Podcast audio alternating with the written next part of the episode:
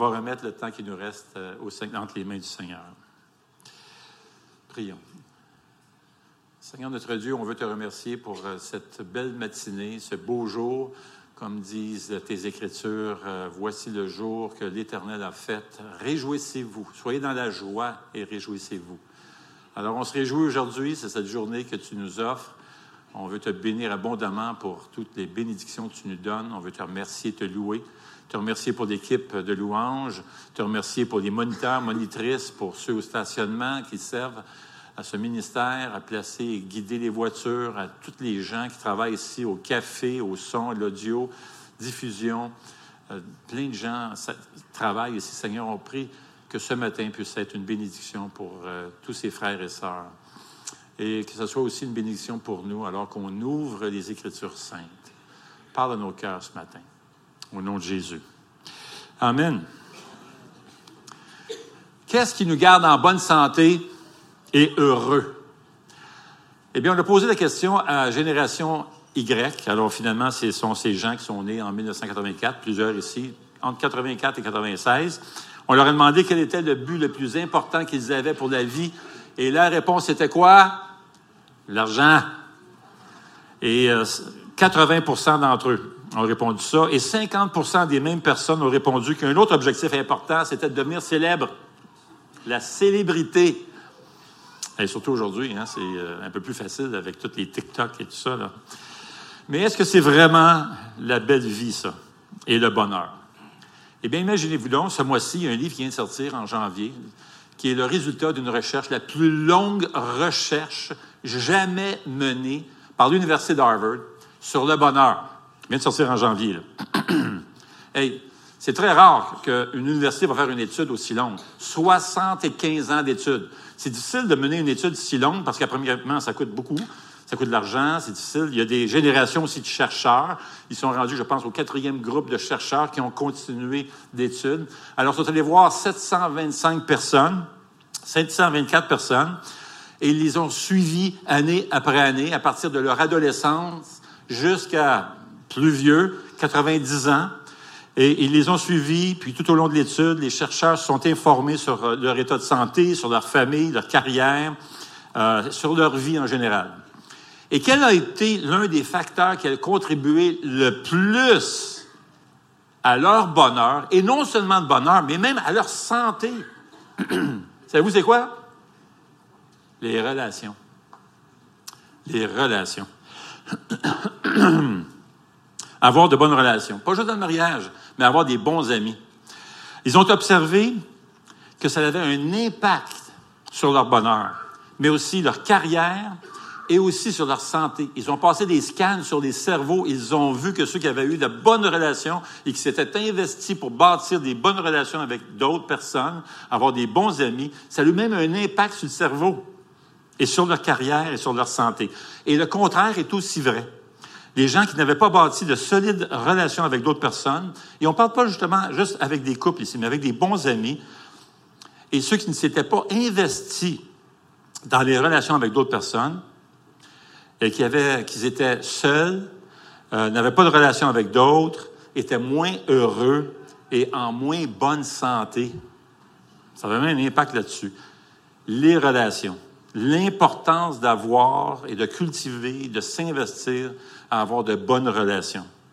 Moi, à la lumière de cette recherche, j'étais frappé, j'ai pensé à ce passage où des, euh, des, chefs religieux viennent voir Jésus et lui posent cette question. Et on va aller voir ça dans Matthieu 22, 33. Laissez-moi vous lire ça. Matthieu 22, verset 33. La foule qui écoutait fut frappé par l'enseignement de Jésus.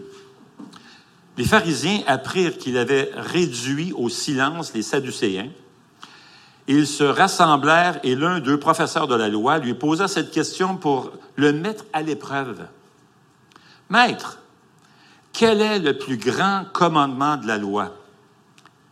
Jésus lui répondit, Tu aimeras le Seigneur ton Dieu de tout ton cœur, de toute ton âme et de toute ta pensée. C'est le premier commandement et le plus grand. Et voici le deuxième qui lui est semblable. Tu aimeras ton prochain comme toi-même. de ces deux commandements dépendent, littéralement, sont accrochés toute la loi et les prophètes. Alors, verset 36, tu aimeras le Seigneur ton Dieu de tout ton cœur, de toute ton âme et de toutes tes forces. C'est le premier commandement et le plus grand. Et voici le deuxième, tu aimeras ton prochain comme toi-même. Laissez-moi, vous poser une question. Qu'est-ce que ces deux plus grands commandements ont en commun? Les relations. La relation avec Dieu et la relation avec les autres. Verticale et horizontale. C'est tellement important que Jésus dit au verset 14 que de ces deux commandements dépendent toute la loi et les prophètes. Maintenant, ici, Jésus n'est pas en train de dire, n'est pas en train de suggérer que ce qui est important dans la vie, c'est de pas faire du tort aux autres. Moi, je me rappelle d'avoir partagé l'Évangile à quelqu'un. Et puis, euh, c'était la première fois que je l'ai rencontrée. Je partage l'Évangile, puis elle me dit Ah, ben moi, moi, vraiment, là, j'ai pas vraiment besoin de ça, l'Évangile, parce que moi, euh, moi, ce qui est important dans la vie, c'est pas faire de tort à personne. C'est ça que ça dit, aime ton prochain, alors moi, je veux pas faire de tort à personne, c'est ça qui compte. Non, non, c'est pas ce que le Seigneur est en train de dire ici. Il n'est pas question ici de la priorité de l'amour sur les autres demandes que l'on va retrouver dans les Écritures saintes. Il s'agit plutôt de la priorité de l'amour au sein des commandements de Dieu. En d'autres mots, ces deux commandements, aimer Dieu de tout ton cœur et de toute ta force, et aime ton prochain, sont les plus grands commandements de toute l'Écriture. En d'autres mots, ils sont, ils sont toutes les autres euh, prescriptions des Écritures sont accrochées, attachées à ces deux commandements, c'est-à-dire que rien dans la parole de Dieu ne peut être cohérent et véritablement suivi ou obéi si ces deux commandements ne sont pas observés. En d'autres mots, c'est une question de cœur. Sans ces deux commandements, la Bible reste stérile. En d'autres mots, Dieu tient à ce qu'on fasse sa volonté par amour pour lui. Il s'agit de l'amour ici, d'aimer Dieu. Ésaïe 29, verset 13 dit ceci, le Seigneur dit, Ce peuple s'approche de moi, il m'honore de la bouche et des lèvres. En d'autres mots, voici des personnes religieuses. Mais, dit le Seigneur, son cœur est éloigné de moi. C'est ce que le Seigneur veut. Il veut voir des gens qui l'aiment et qui cherchent à faire sa volonté par amour pour lui. Pas juste question rituelle. Le deuxième grand commandement est d'aimer notre prochain. Et là encore, il est question de relation. Puisque c'est Dieu qui nous a créés, il sait exactement ce dont nous avons besoin, des relations. Et quel est le meilleur endroit? Je dirais, le seul endroit où ces deux relations avec Dieu et avec les autres peuvent être le mieux développées, c'est vraiment l'Église. L'Église est l'endroit où notre relation avec Dieu et avec les autres peuvent se développer. Ensemble, on apprend à mieux connaître notre Dieu, à s'aimer de plus en plus, à aimer Dieu de plus en plus et à tisser de belles relations les uns avec les autres. Pourquoi? Parce que l'Église, c'est une famille. En Jésus-Christ, nous sommes frères et sœurs. Ce matin, on termine notre mini-série Vision. Et nous avons regardé la mission de l'Église de Sentier c'est-à-dire faire des disciples, et c'est Matthieu 28, Jésus dit ceci, faire des disciples conformes à Jésus-Christ. Ça, c'est la mission de notre Église. Faire des disciples conformes à Jésus-Christ. Il existe un sujet qui revient sur chaque page de la Bible, et c'est la mission. À travers la parole de Dieu, on voit le cœur de Dieu qui cherche et sauve ceux qui ne font pas encore partie de sa famille. Cette mission n'est pas seulement quelque chose qu'on lit dans les Écritures saintes, mais elle est en train de se dérouler présentement et on en fait tous partie. La semaine dernière, Pasteur Dominique nous a présenté la vision de l'Église. Et laissez-moi vous la présenter à nouveau. Le sentier influence la francophonie et sature Gatineau de l'Évangile en parole et en action, en commençant par l'implantation de dix groupes en mission qui cherchent à atteindre leur collectivité pour la gloire de Dieu d'ici 2025. C'est ça qu'on vit, c'est notre prière. Maintenant, la façon de faire des disciples ici au sentier, c'est par des relations. C'est la, raison qu'on met sur pied des groupes, des groupes en mission. C'est pour ça qu'on se fait si insistant à vous inviter à vous joindre à des groupes. Parce que c'est là que ça se passe, les relations. On veut être ensemble, bâtir des relations les uns avec les autres afin de grandir ensemble dans la foi et qu'on devienne de plus en plus comme Jésus. L'ADN des groupes mission se compose de trois volets. Grandir ensemble dans l'Évangile, vivre ensemble la communauté et aller ensemble en mission. Donc, on grandit ensemble, on vit ensemble la communauté et on va ensemble. Ça passe par des relations. Maintenant, il y a plein de façons de faire la mission. Plein de façons. Il y a, des gens ici dans l'Église, il y a plein d'idées. il n'y a pas de limite à l'imagination qu'on peut avoir pour faire la mission. C'est d'être ensemble, de se retrouver ensemble, s'encourager mutuellement, prier les uns pour les autres et s'impliquer. Moi, je, connais des gens ici, il y a des gens dans l'Église qui, vont à la Pointe Gatineau, qui euh, font faire du sport l'été avec des jeunes du quartier. Alors, ils se lient d'amitié, bâtissent des belles relations, montrent l'amour de Jésus-Christ. Et ensemble, ces groupes se, rencontrent régulièrement, prient ensemble, les membres du groupe et de ce groupe-là, et prient ensemble, s'encouragent ensemble, partagent leurs défis, leurs luttes et tout ça. C'est un bon moyen de, s'encourager mutuellement. Une autre famille de l'Église fait des barbecues dans leur coin, dans leur quartier, invite les voisins, tout ça, se lie d'amitié, vraiment partage l'amour de Jésus-Christ. Et puis ensemble, à l'année, ce groupe-là se rencontre régulièrement. C'est vraiment beau de voir ça, comment Dieu fait des belles choses au sein de l'Église. C'est incroyable. Vous savez, par exemple, à Pointe-Gatineau, il y a une distribution de repas. Et là, il y, a, une boulangerie. Je voulais apporter un bac en avant, vous montrer ça. Il y a une boulangerie à Ottawa qui, a entendu, entendu parler et nous donne, du pain, euh, des pâtisseries, tout ça, euh, des croissants tout frais. Presque à chaque semaine, on a des bacs pleins de ça. C'est frais, là. C'est la qualité, les boulangeries, là, on reçoit ça. Et il y a des gens de l'Église qui vont chaque dimanche soir ou à peu près à Elmer chercher ce pain-là, les emmènent pour que ça soit distribué mardi soir. C'est incroyable. Il y en avait tellement cette semaine qu'ils l'ont mis au euh, congélateur. puis ce soir, il y a une autre distribution ailleurs qui se fait sur Notre-Dame. On va pouvoir prendre le restant du pain, l'équivalent quasiment de trois bacs, puis on va pouvoir les distribuer ce soir. C'est fou, hein. c'est ça, c'est pas compliqué. Nous avons besoin les uns des autres. Alors, s'il est vrai, pour les êtres humains, comme on l'a vu avec l'étude de Harvard, que c'est important, les relations, c'est certainement important encore plus pour l'Église. La communauté, les relations les uns avec les autres, c'est un, élément fondamental du plan de Dieu pour les humains. C'est donc pas surprenant que c'est fondamental aussi pour l'Église. Et c'est vraiment intéressant parce que lorsque tu étudies l'histoire de la rédemption qu'on appelle l'histoire du salut à travers les Écritures, tu commences avec la première page de la Bible, avec la Genèse, et tu traverses les Écritures de façon continue. Tu vas voir que finalement, au bout de ligne, c'est on découvre que l'Église, c'est l'aboutissement de tout le plan de Dieu pour ses enfants. Lorsqu'elle fonctionne comme Dieu l'entend, l'Église nous donne un avant-goût de la communauté qui sera parfaite au paradis. C'est un échantillon modeste, mais c'est un échantillon de ce qui va se passer de manière parfaite dans le paradis.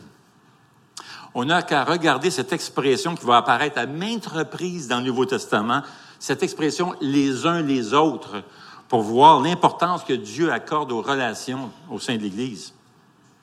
L'expression les uns les autres, juste un seul mot dans l'original, mais c'est très bien traduit, ça veut dire les uns les autres, va apparaître plus de 100 fois dans le Nouveau Testament, dans 94 versets du Nouveau Testament. Et c'est l'apôtre Paul qui va se servir de cette expression 60 des fois. Un tiers de ces exhortations-là, les uns les autres, portent sur l'idée de bien s'entendre dans l'Église. Un tiers des expressions, les uns les autres, instruit les chrétiens à s'aimer les uns les autres voyez? Et 15% des fois qu'on va retrouver l'expression, ça souligne l'importance d'avoir l'humilité dans nos relations les uns avec les autres entre chrétiens. Vous voyez, c'est toujours, toujours pour bâtir, protéger les relations entre frères et sœurs. C'est clair que l'expression les uns les autres concerne les relations interpersonnelles au sein de l'Église, dans la communauté de croyants. C'est tellement important de bien s'entourer de personnes qui aiment le Seigneur, qui veulent grandir dans leur foi. Parce que nos, relations, les relations ont un impact sur nous. Quelqu'un a dit, les, les relations sont comme des ascenseurs. Soit elles nous font monter, ou soit elles nous font descendre. Un article dans le Harvard Business Review a montré que plus on se tient avec une personne égoïste, plus on devient égoïste. Ça a un impact. On comprend pourquoi Dieu a créé l'Église et pourquoi nous avons ces nombreuses exhortations de nous édifier les uns les autres dans la Bible. La Bible mentionne une trentaine de verbes différents associés à l'expression les uns les autres. Par exemple, soyez pleins d'affection les uns pour les autres, priez les uns pour les autres, accueillez-vous les uns pour les autres, exhortez-vous, encouragez-vous les uns les autres, prenez soin les uns des autres, portez les fardeaux les uns les autres. Il, existe une image pas mal forte dans les Écritures pour décrire l'Église, et ça se trouve dans 1 Corinthiens 12. J'aimerais vous lire ça. 1 Corinthiens 12. Et nous allons passer le restant du temps ensemble dans ce passage, dans 1 Corinthiens 12. Alors, 1 Corinthiens 12, on va commencer juste avec le verset 12 pour le moment. Le corps forme un tout, mais a pourtant plusieurs organes. Et tous les organes du corps, malgré leur grand nombre, ne forment qu'un seul corps. Il en va de même pour Christ. En effet, que nous soyons juifs, grecs, esclaves, libres, nous avons tous été baptisés dans un seul esprit pour former un seul corps, et nous avons tous bu à un seul esprit. Verset 12 donc dit, le corps forme un tout, mais a pourtant plusieurs organes. Voyez-vous, on compare l'Église à un corps. On est en train de dire, l'Église, c'est le corps de Jésus-Christ. Ce que ce passage nous enseigne, c'est tout comme les membres de notre corps physique, les membres du corps de Jésus-Christ sont tous importants et entièrement dépendants les uns des autres. Nous avons besoin les uns des autres. Chaque membre du corps de Jésus est important et dépendant. Dans son infinie sagesse, Dieu a choisi l'Église pour être le principal moyen par lequel Jésus agit aujourd'hui dans le monde. Nous avons tous un corps qui nous a été donné. Alors Paul commence ici en disant, de même que le corps est un et qui a pourtant plusieurs membres, ainsi en est-il de Jésus. Remarquez que ce n'est pas seulement l'Église qui est le corps, Jésus fait partie de ce corps-là. Lorsqu'on se regarde devant un miroir, on voit bien qu'il est divisé en deux parties. Tu as, tu la tête et le torse. La tête, c'est le centre de contrôle du corps, tandis que le torse, c'est la partie la plus grande à laquelle les membres, bras, jambes, mains sont attachés. Le Seigneur Jésus nous donne cette belle illustration, l'image du corps, pour nous aider à voir comment fonctionne et devrait fonctionner l'Église. C'est frappant comme illustration. Pensez-y, on fait partie du corps de Jésus. On constitue le moyen par lequel Jésus fonctionne dans le monde. C'est un corps avec de nombreux membres et pourtant, ce n'est qu'un seul corps. Les membres sont tous liés entre eux par le partage de la même vie, Seigneur Jésus, et ils sont liés à la tête de sorte qu'ils fonctionnent comme ses moyens d'exprimer sa vie dans le monde. Jésus exprime sa vie dans le monde à travers l'Église. Quelqu'un l'a dit comme ceci. Il dit, regardez, quand, Jésus est venu ici dans son ministère terrestre, il avait un corps, un corps physique. Mais là, maintenant, il est parti au ciel, retourné au ciel, et l'Église, maintenant, représente son corps. Nous sommes le deuxième corps de Jésus-Christ. Nous sommes le corps de Jésus, version 2.0. Maintenant, comment on devient membre du corps? Paul va répondre ici. On devient membre du corps de Jésus-Christ par le baptême du Saint-Esprit. Verset 13. En effet, que nous soyons juifs, grecs, esclaves, libres, nous avons tous été. En d'autres mots, lui, il est en train de parler à une église, l'église de Corinthe. Il est en train de dire, c'est une église, les chrétiens qui la composent. Il est en train de dire, vous autres, nous autres, les chrétiens, les enfants de Dieu, nous avons tous été baptisés dans un seul esprit pour former un seul corps et nous avons tous bu à un seul esprit. Maintenant, Paul est en train de parler du baptême du Saint-Esprit. Euh, nous sommes baptisés par le Saint-Esprit, quand on vient à Jésus par la foi pour recevoir son salut. Quand tu viens à Jésus-Christ, tu te reconnais pécheur, tu viens à Jésus, tu places ta foi dans ce sacrifice qui a été parfait pour purifier tes péchés. Tu dis, oui, Seigneur Jésus, sauve-moi. Et là, à ce moment-là, on appelle ça la nouvelle naissance qui a lieu, la conversion. À ce moment-là, tu es baptisé du Saint-Esprit. Ça se passe simultanément. Quand on reçoit Jésus, la régénération, c'est-à-dire la nouvelle naissance, tu reçois le baptême de l'Esprit. Au même moment de recevoir le salut, la vie éternelle. Maintenant, au même moment que tu reçois le Seigneur Jésus, il y a six opérations spirituelles extraordinaires qui ont lieu. Maintenant, tu t'en rends pas compte, mais il y a six opérations spirituelles importantes qui ont lieu. Premièrement, Jésus baptise l'esprit d'esprit, le croyant, pour l'intégrer au corps de Christ. 1 Corinthiens 12, 13. Deux, le Père scelle du Saint-Esprit le croyant comme preuve qui lui appartient pour l'assurer de son salut. Éphésiens 1, 13. Cette assurance que tu as, que tu es un enfant de Dieu, que tu as cette relation tout d'un coup intime avec Dieu, ça, ça vient du Saint-Esprit. Troisièmement, l'Esprit habite le croyant, donc il vient habiter en toi. 1 Corinthiens 3, 16. Quatre, l'Esprit remplit et dirige le croyant. Éphésiens 5, 18, ça dit soyez remplis de l'Esprit. Et cinq, l'Esprit produit le fruit spirituel dans la vie du croyant. Galates 5, 22. Ça décrit le fruit de l'Esprit, c'est-à-dire l'amour, la joie, la paix, la patience, la bonté, la bienveillance, la foi, la douceur, la maîtrise de soi. C'est l'Esprit Saint qui produit ce fruit-là dans notre vie. Sixièmement, l'Esprit accorde des dons aux croyants pour son service dans l'Église. 1 Corinthiens 2. D'ailleurs, 1 Corinthiens 2 jusqu'au chapitre 14, c'est trois chapitres où Paul va faire une liste des dons que Dieu donne aux gens de l'Assemblée afin qu'on puisse s'édifier pour l'utilité commune, le passage va dire, afin de construire l'Église. Alors, vous avez un don. Vous êtes né de nouveau, vous êtes un enfant de Dieu, vous avez reçu un don. Vous avez un don. C'est une capacité surnaturelle pour accomplir l'œuvre que Dieu veut vous voir accomplir. Vous avez un don différent de moi. Je ne pourrais pas faire avec autant d'habileté que vous, avec autant d'impact pour l'éternité que vous. On a des dons différents. Et ce sont les œuvres du Saint-Esprit dans notre vie. Ces six œuvres du Saint-Esprit se produisent simultanément au salut. Alors, comment on devient membre du corps? Paul le dit, c'est par le baptême du Saint-Esprit. Parce que voyez-vous, le baptême du Saint-Esprit, c'est l'acte par lequel le Saint-Esprit prend le nouveau croyant et le place dans le corps de Jésus-Christ et en fait un membre de sa famille. C'est ça le baptême du Saint-Esprit. Tous les chrétiens qui sont nés de nouveau ont déjà été baptisés par le Saint-Esprit. À ne pas confondre avec la plénitude du Saint-Esprit. Ça, c'est une autre chose. Quand tu reçois le Seigneur Jésus-Christ, il te remplit son esprit. Mais voilà que nous sommes encore pécheurs, alors on va attrister l'Esprit Saint, on va, tranquillement, ça dit dans Éphésiens 4, ne pas attrister l'Esprit Saint, ne pas éteindre le Saint-Esprit dans Thessaloniciens. Alors, à chaque jour, ce qu'on veut, c'est rétablir cette relation-là avec Dieu en priant, confessant, reconnaissant nos fautes et tout ça, pour qu'on puisse rester rempli de l'Esprit. On se, on se trempe dans la parole de Dieu et on veut continuer à être rempli de l'Esprit. C'est pour ça que ça dit dans Éphésiens, soyez remplis de l'Esprit. Donc, si quelqu'un vous demande, as-tu été baptisé du Saint-Esprit, toi? Ben, si tu es un chrétien, tu dis oui. Amen. Je suis baptisé du Saint-Esprit. Alors Jésus l'a tellement bien exprimé avec cette petite phrase dans Jean 14, 20 qui dit ceci, Vous êtes en moi et moi en vous. Lorsque l'Esprit nous baptise dans le corps de Jésus-Christ, il nous unit à Jésus. Toi en moi.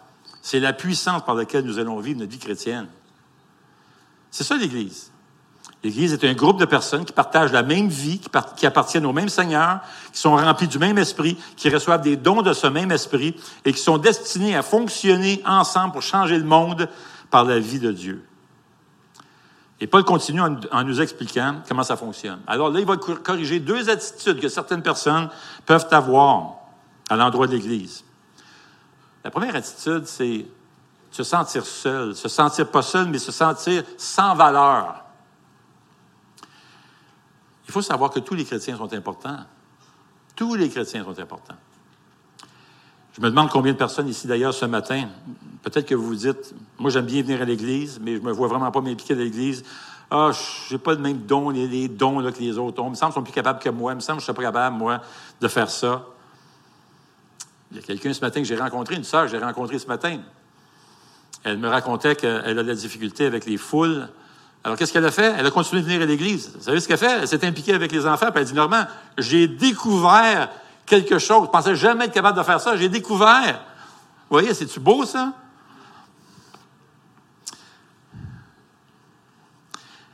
Paul dit au verset 14, Ainsi le corps n'est pas formé d'un seul organe, mais de plusieurs. Si le pied disait, Puisque je ne suis pas une main, je n'appartiens pas au corps, ne ferait-il pas partie du corps pour autant? Et si l'oreille disait, Puisque je ne suis pas un œil, je n'appartiens pas au corps, ne ferait-il pas partie du corps pour autant? Et verset 17 dit ceci, si tout le corps était un œil, ce serait affreux. affreux On voit ça des fois des cartoons, hein, juste un œil qui se promène. Si tout le corps était un œil, où serait l'ouïe? S'il était tout entier l'ouïe, où serait l'odorat? En fait, Dieu a placé chacun des organes dans le corps comme il l'a voulu. Alors, si tu dis, moi, je ne peux pas me lever puis livrer un message comme vous autres, puis enseigner ou diriger une réunion, je ne peux pas faire ça. Bien là, tu te trompes. Vous faites partie du corps, il n'y a pas de membre négligeable dans l'Église. La, raison pour que tu as peut-être cette attitude-là, c'est peut-être une mauvaise, parce qu'il y a une mauvaise idée. Tu te fais une mauvaise idée de l'Église. Certains pensent que la raison d'être de l'Église, c'est de se réunir le dimanche matin pour avoir cette grande célébration-là, là, le dimanche matin. Mais c'est pas juste ça, l'Église. Le travail de l'Église, c'est de guérir ceux qui ont le cœur brisé dans le monde, délivrer des captifs en leur présentant le message de l'Évangile qui libère de l'esclavage du péché. C'est d'ouvrir les yeux des aveugles en leur présentant la vérité. C'est d'annoncer la bonne nouvelle aux pauvres et aux désespérés du cœur. C'est le travail de l'Église. C'est d'encourager, fortifier, aider. C'est surtout délivrer les gens de la culpabilité, de la, de la, solitude et de la misère du péché et libérer les gens de l'emprise du mal. C'est ça le travail de l'Église. Et ça ne se passe pas seulement à l'intérieur des, murs ici. Ça se passe à l'extérieur. Ce qui se passe à l'intérieur de l'Église ici fait partie du programme de formation pour nous équiper. On vient ici pour nous préparer afin d'accomplir le travail de l'Église à l'extérieur. Alors tout le monde est important ici. Vous êtes tous importants, sans exception. Dis-le à ton voisin, là, tu es important. Dis-le à ton voisin, il a besoin d'entendre. Allez, allez. Tu es important.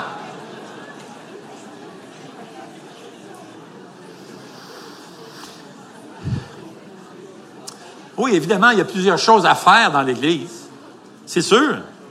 Il y a des choses à faire dans des réunions comme celle-ci, la célébration. C'est incroyable de voir toutes les personnes qui travaillent ici le dimanche matin. Il y a les moniteurs, monitrices, les gens du café, stationnement, caméra, diffusion, tout ça. Mon ami, c'est comme... Euh, c'est La tête nous tourne quand on regarde tout l'organigramme de tous les gens qui travaillent, ils servent le Seigneur ici dimanche matin. Oui, mais Jésus, mais l'Église, c'est Jésus qui est à l'œuvre dans le monde.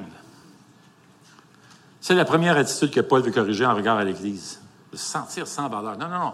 Tu es important. Tous les chrétiens sont importants. Il y a une autre attitude maintenant à corriger, c'est l'attitude d'indépendance. Ah, regarde, moi je peux faire mes affaires tout seul chez nous, etc. Hmm. Verset 21, l'œil ne peut pas dire à la main, pas besoin de toi. Hein? Ni la tête dire aux pieds, pas besoin de toi, pas besoin de vous deux. Certaines personnes pensent qu'ils n'ont pas besoin du reste du corps. Ils peuvent fonctionner tout seuls eux-mêmes, leur propre capacité, leur propre ministère. Ils peuvent faire des choses indépendamment des autres. Mais on est un corps et chaque membre a besoin des autres. Verset 22. Bien plus, les parties du corps qui paraissent être les plus faibles sont nécessaires.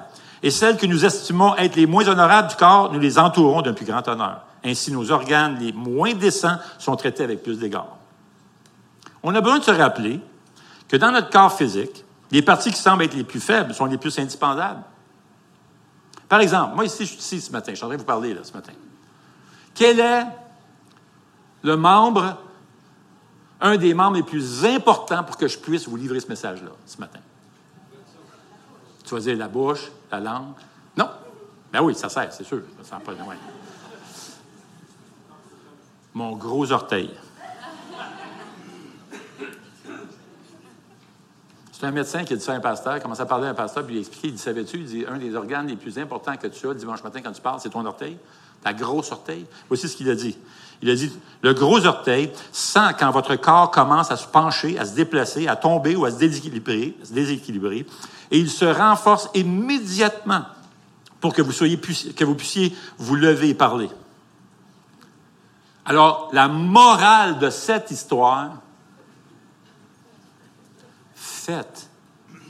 attention à mes pieds.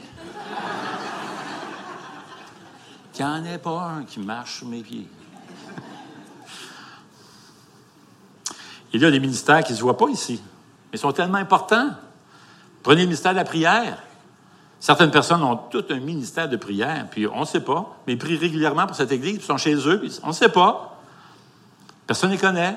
D'ailleurs, j'ai entendu parler d'une femme qui va dans une autre église, qui prie tous les jours pour tout le personnel de l'église et, toute son église, régulièrement tous les jours et intensément, avec passion. Elle ne peut pas aller à l'église, sa santé ne lui permet pas de venir à l'église. Alors qu'est-ce qu'elle fait? Elle prie intensément pour son église. Les gens ne savent pas. Hein. Et mon ami, c'est puissant, ça. C'est précieux et puissant. Verset 24 dit, Dieu a disposé le corps de manière à donner plus d'honneur à ce qui en manquait afin qu'il n'y ait pas de division dans le corps, mais que tous les membres prennent également soin les uns des autres. Quand on commence à comprendre ce qu'est l'Église, tel que Dieu la voit, on commence à avoir le même souci pour les autres. On commence à voir que Dieu travaille le corps tout entier, magnifiquement articulé et bien coordonné. C'est un chef-d'œuvre, l'Église. Mais prenez le corps humain, d'ailleurs. C'est un chef-d'œuvre. Il n'y a rien de, plus, il a rien au monde de plus beau, plus exquis qu'un corps humain. C'est l'instrument le plus magnifiquement équilibré et le plus délicatement articulé que le monde n'ait jamais vu. De même, il n'y a rien de plus beau, plus efficace et de plus délicatement équilibré que l'Église de Jésus-Christ. Spirituellement, c'est l'organisme le plus magnifique dans le monde entier. D'ailleurs, on apprend dans la parole de Dieu que même les anges s'enchantent donnent gloire à Dieu, sont en adoration devant l'Église, à voir le fonctionnement de l'Église dans le monde aujourd'hui. C'est Dieu qui l'a mis en place. C'est pourquoi on a besoin de prendre soin les uns des autres. Verset 26 dit ceci, si un membre souffre, tous les membres souffrent avec lui. Si un membre est honoré, tous les membres se réjouissent avec lui. Vous êtes le corps de Christ et vous êtes ses membres, chacun pour sa part. Notre façon d'agir les uns envers les autres va déterminer comment les autres personnes, d'ailleurs, vont voir le corps de Jésus-Christ dans le monde. C'est pour ça que Jésus a dit dans Jean 13, 35, c'est à cela qu'on va reconnaître que vous êtes mes disciples si vous vous aimez les uns les autres. On appartient à la même famille, on est unis, dépendants les uns des autres. Il y a quelques années, euh, je descends les escaliers, chez nous, puis euh, je manque une marche. Et là, je pars à voler. Maintenant, le vol était pas pire. C'était l'atterrissage qui était vraiment pas bon. Je suis mal tombé, je suis tombé sur le pied, le pied tout croche, tout mon poids tombé sur, le pied, puis évidemment, je me suis cassé le pied à trois places. Là, le pied, c'était laid, c'était enflé, ça a changé de couleur. Puis ça faisait mal. Le pied avait mal. Alors, le reste de mon corps, qu'est-ce qu'il a fait? Le reste de mon corps était, était tellement inquiet que le reste de mon corps a passé la nuit à souffrir avec lui pour lui tenir compagnie. Vous comprenez que je n'ai pas dormi. eh bien, c'est ça qu'on devrait faire dans l'Église. C'est ça qu'on devrait faire dans l'Église. Souffrir avec ceux qui souffrent. Se réjouir avec ceux qui se réjouissent. J'aimerais inviter les, les musiciens, pas les magiciens, mais les musiciens.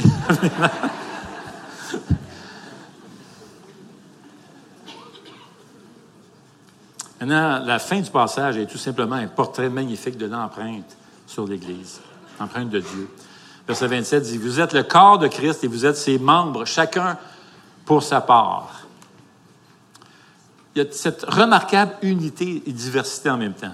Et on le voit d'ailleurs à travers les chapitres 12 jusqu'au chapitre 14, la diversité de dons. C'est tout beau, ça. Et ça forme un seul corps. C'est magnifique. La diversité de dons. Mais en même temps unis, un seul corps. Les deux combinés ensemble, ça marque l'œuvre de Dieu. Et dans les versets qui vont suivre, il est question de divers dons que Dieu place dans l'Église. Et Paul conclut en donnant cette belle vision. Verset 31, il dit, aspirez aux dons meilleurs, les meilleurs, je vais encore vous montrer la voie par excellence. Et là, ça ouvre le chapitre 13, qui est le chapitre sur l'amour. On se sert souvent du chapitre 13, et avec raison, lors des mariages, parce que ça parle, ça décrit l'amour. Mais vous savez que ça a été donné à l'intérieur de, de ce service que l'on se rend les uns les autres, l'application des dons que Dieu nous a donnés, l'implication des enfants de Dieu dans l'Église, que tout doit être fait avec amour.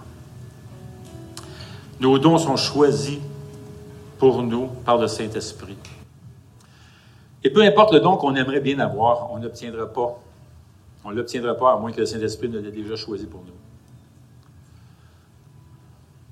Mais en tant qu'Assemblée, nous pouvons désirer sincèrement que les dons supérieurs se manifestent parmi nous. Et il expliquera c'est quoi ces dons supérieurs dans le chapitre 14, verset 1. C'est le don de prophétie. Ça dit rechercher l'amour, aspirer au don spirituel, mais surtout au don de prophétie. Et c'est quoi? Don de la parole. L'important, c'est de rechercher l'amour. Que l'amour soit ce qui nous motive à poursuivre la mission et la vision de cette Église que le Seigneur nous a confiée.